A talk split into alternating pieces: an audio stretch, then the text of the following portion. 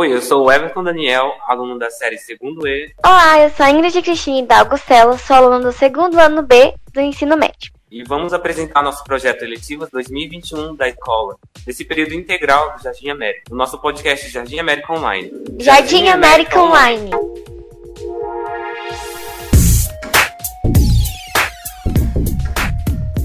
Nesse nosso primeiro episódio, vamos falar do maior problema que enfrentamos desde o ano passado, a pandemia do Covid-19.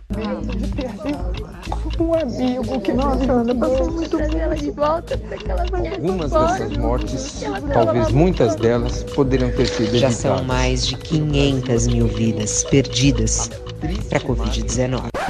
Nesse tempo todo, aprendemos como nos cuidar com álcool em gel, uso de máscaras e o isolamento social, que no nosso caso também significou o isolamento da escola, dos amigos e do convívio com os colegas e professores. Nesse primeiro bloco, vamos ouvir os alunos Lucas, Julie, Priscila e Taylor sobre a pandemia. Meninas e meninas, de que forma a pandemia do coronavírus afetou você e a sua família? Meu nome é Lucas Rodrigo, sou estudante do segundo ano do ensino médio, estudo na escola Jardim América e moro no bairro Jardim Patrícia. A pandemia afetou minha família na questão de não poder sair de casa para trabalhar. Eu sou de julho do terceiro ano do ensino médio da Escola Jardim América. Moro no bairro Jardim América e essa pandemia afetou o meu contato com muitos dos meus familiares e me limitou de fazer várias coisas, como se aglomerar e até mesmo viajar. A pior parte dessa pandemia foi perder a nossa liberdade, sem contar o tanto de pessoas que morreram e estão morrendo, que perderam seus empregos e estão passando fome. Eu sou a aluna Priscila do terceiro ano do ensino médio, estudo na escola Jardim América e moro no bairro Jardim América.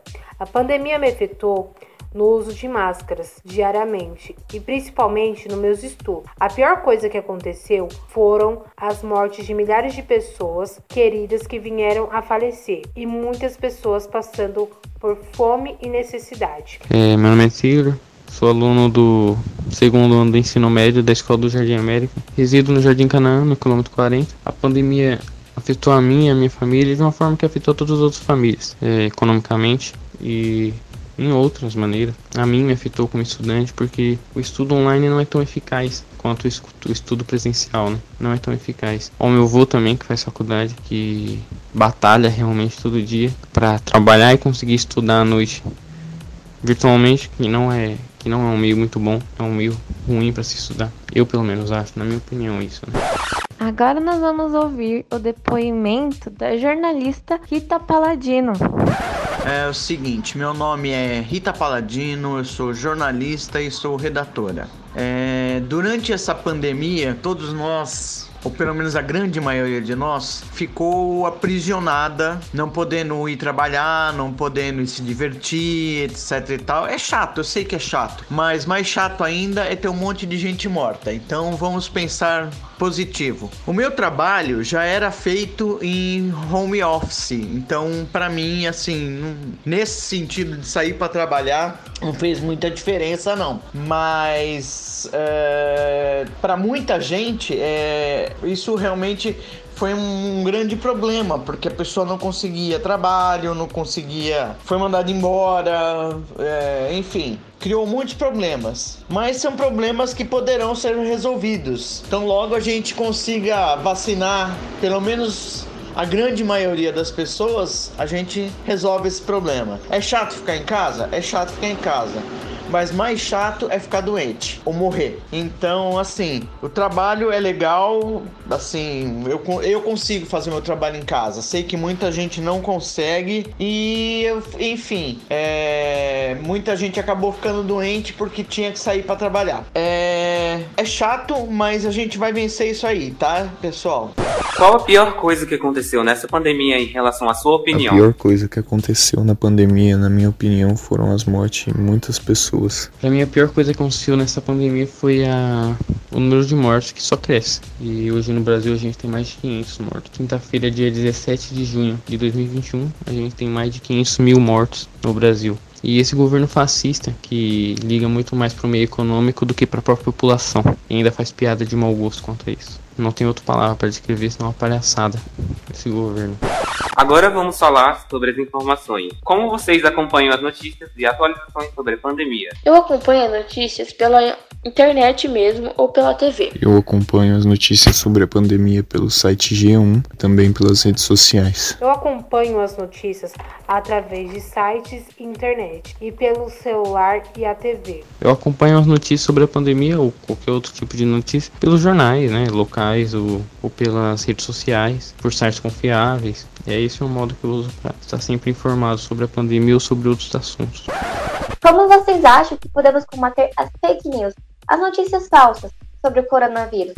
É inevitável é, controlar, porém podemos nos consultar e procurar saber mais sobre o assunto. É não compartilhar notícias sem antes checar a fonte e ver se de fato é verdadeira. Eu evito compartilhar notícias falsas e indico também para que as pessoas não compartilhem. E para que isso não aconteça, as pessoas têm que ter senso crítico para que as notícias não venham se espalhar. Procure saber da onde vem a fonte, verifique quem foi o autor, em que data foi publicado, procure outras fontes para ver se bate. Não leia só o título, leia o texto também. Veja se conhece o site, observe o texto se contém erros ortográficos. Tome cuidado com o sensacionalismo e verifique se a fonte é confiável ou não. O melhor modo de combater fake news é você olhar em sites confiáveis, obviamente. Não acreditar em qualquer coisa que você vê no Facebook ou no Instagram. Se e antes de postar isso, você olhar se realmente tem é verídico isso que você está lendo ou que você está escutando, que você está vendo. Acho que é muito importante você, além de estar vendo a notícia, você saber que ela é verdadeira e repassar. Se ela não for verdadeira, não tem motivo nenhum para você repassar. Você só vai ser mais um produtor de fake news. A equipe do G1 São Paulo, diretamente com a central de confirmação fato ou fake, tem dicas para reconhecer uma fake news. É só entrar nas redes sociais para se deparar com uma foto, um vídeo, um texto que foram feitos para confirmar a nossa crença em alguma coisa. Nem sempre é fácil identificar uma mentira que circula como se fosse verdade. Por isso mesmo, a equipe do Fato ou Fake preparou um manual para ajudar a identificar se aquela mensagem que você viu nas redes sociais ou recebeu daquele parente no WhatsApp a mesma verdade antes de sair compartilhando com todo mundo. Você leu a notícia inteira? É comum que conteúdos falsos sejam publicados com títulos que não têm nada a ver com o texto ou que manipulem a informação em busca de cliques. Duas linhas dificilmente dão conta de todo o contexto de uma notícia. Ler do início ao fim já é o primeiro passo para não passar para frente informações falsas. O texto parece exagerado? Manchetes e textos muito alarmistas podem até chamar sua atenção, mas em geral o objetivo é apenas conseguir cliques. Aí entra o bom senso. Se um evento parece muito inacreditável, talvez seja justamente porque ele não existe. Quem escolhe enganar as pessoas costuma exagerar ou inventar eventos muito absurdos exatamente para mexer com a sua emoção. Tem certeza que a imagem e o áudio são verdadeiros? Textos com informações genéricas, sem identificação dos envolvidos ou local do fato, são pouco confiáveis. Notícias sérias respondem às principais perguntas do leitor e mostram detalhes sobre um determinado fato. Se o texto não identifica as fontes das informações, fique alerta, pode ser tudo por invenção. Então, tenha cuidado com as questões da notícia. Participaram deste insert jornalistas Clara Velasco, Marcelo Pereira, Camila Olivo, Marien Couto, Guilherme Ramalho, Gisele Barros, Eduardo Belo e Rony Domingos. Vamos ouvir a psicóloga Edivânia Cardoso da Silva, que vai nos dizer sobre as consequências do distanciamento social causado pela pandemia. Oi, meu nome é Edivânia, sou psicóloga e atuo na área clínica.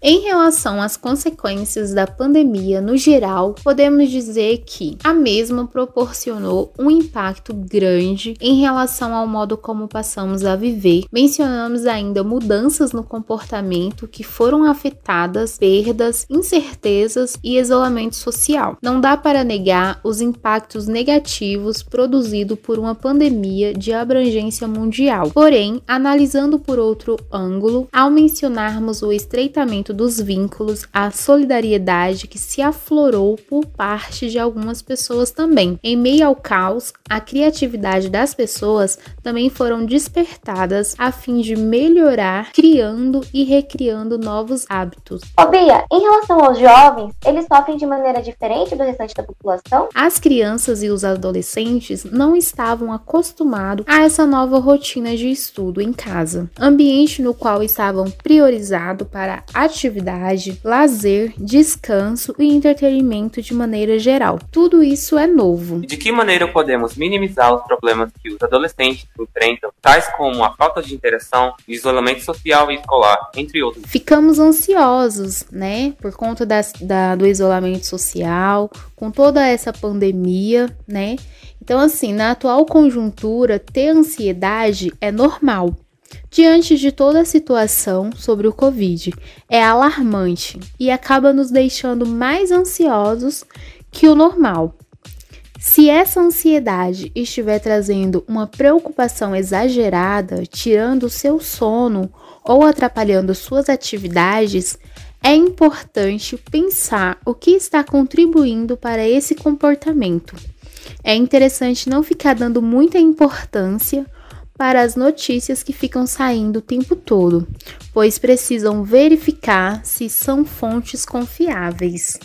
É importante que criem uma rotina, né? Para que assim não fique o tempo todo em casa sem fazer nada. É importante também é, criar distrações, sejam criativos, né?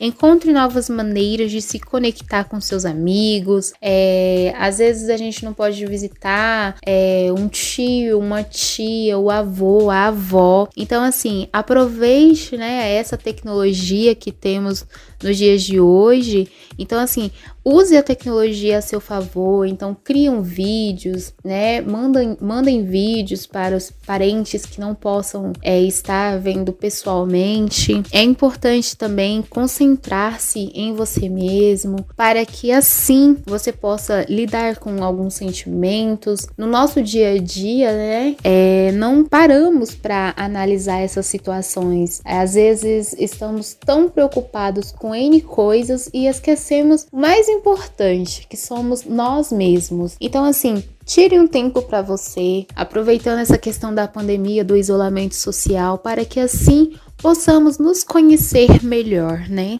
E qual a sua mensagem final para os nossos ouvintes? Diante desse cenário, as dificuldades são várias, mas é normal.